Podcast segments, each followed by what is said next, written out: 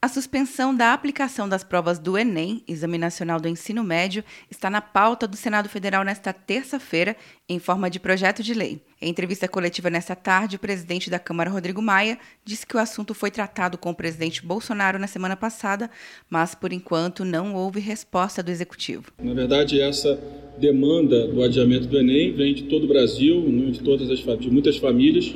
Eu fiz esse pleito ao presidente, ele ficou sensível à ideia, mas até agora não tem uma posição definitiva. De acordo com o senador Wellington Fagundes, a interrupção das aulas pela pandemia de Covid-19 impossibilita o preparo de muitos estudantes para o Enem. Muitos daqueles que estavam se preparando para enfrentar o Enem em novembro próximo, infelizmente, não têm acesso à internet para prosseguir seus estudos à distância, muito menos dinheiro para pagar professores ou aulas particulares. Tudo isso agrava a sua desvantagem nesse certame tão decisivo para o futuro de cada um. O ministro da Educação, Abraham Weitraub, defende que ainda é cedo para decidir sobre a suspensão das provas. Se tiver piorado a pandemia, a gente avalia e aí posterga com calma. Em agosto, a gente pode retomar o assunto e a gente vê. Nesse momento, eu considero precipitado, equivocado e, de certa forma, até desumano cancelar ou adiar paralisar o Enem. A decisão de incluir a matéria na pauta desta terça foi tomada pelos líderes partidários em reunião na segunda-feira.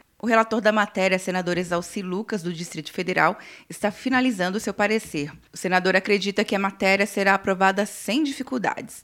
Quer um ano sem mensalidade para passar direto em pedágios e estacionamentos? Peça a Veloy agora e dê tchau para as filas. Você ativa a tag, adiciona veículos, controla tudo pelo aplicativo e não paga mensalidade por um ano.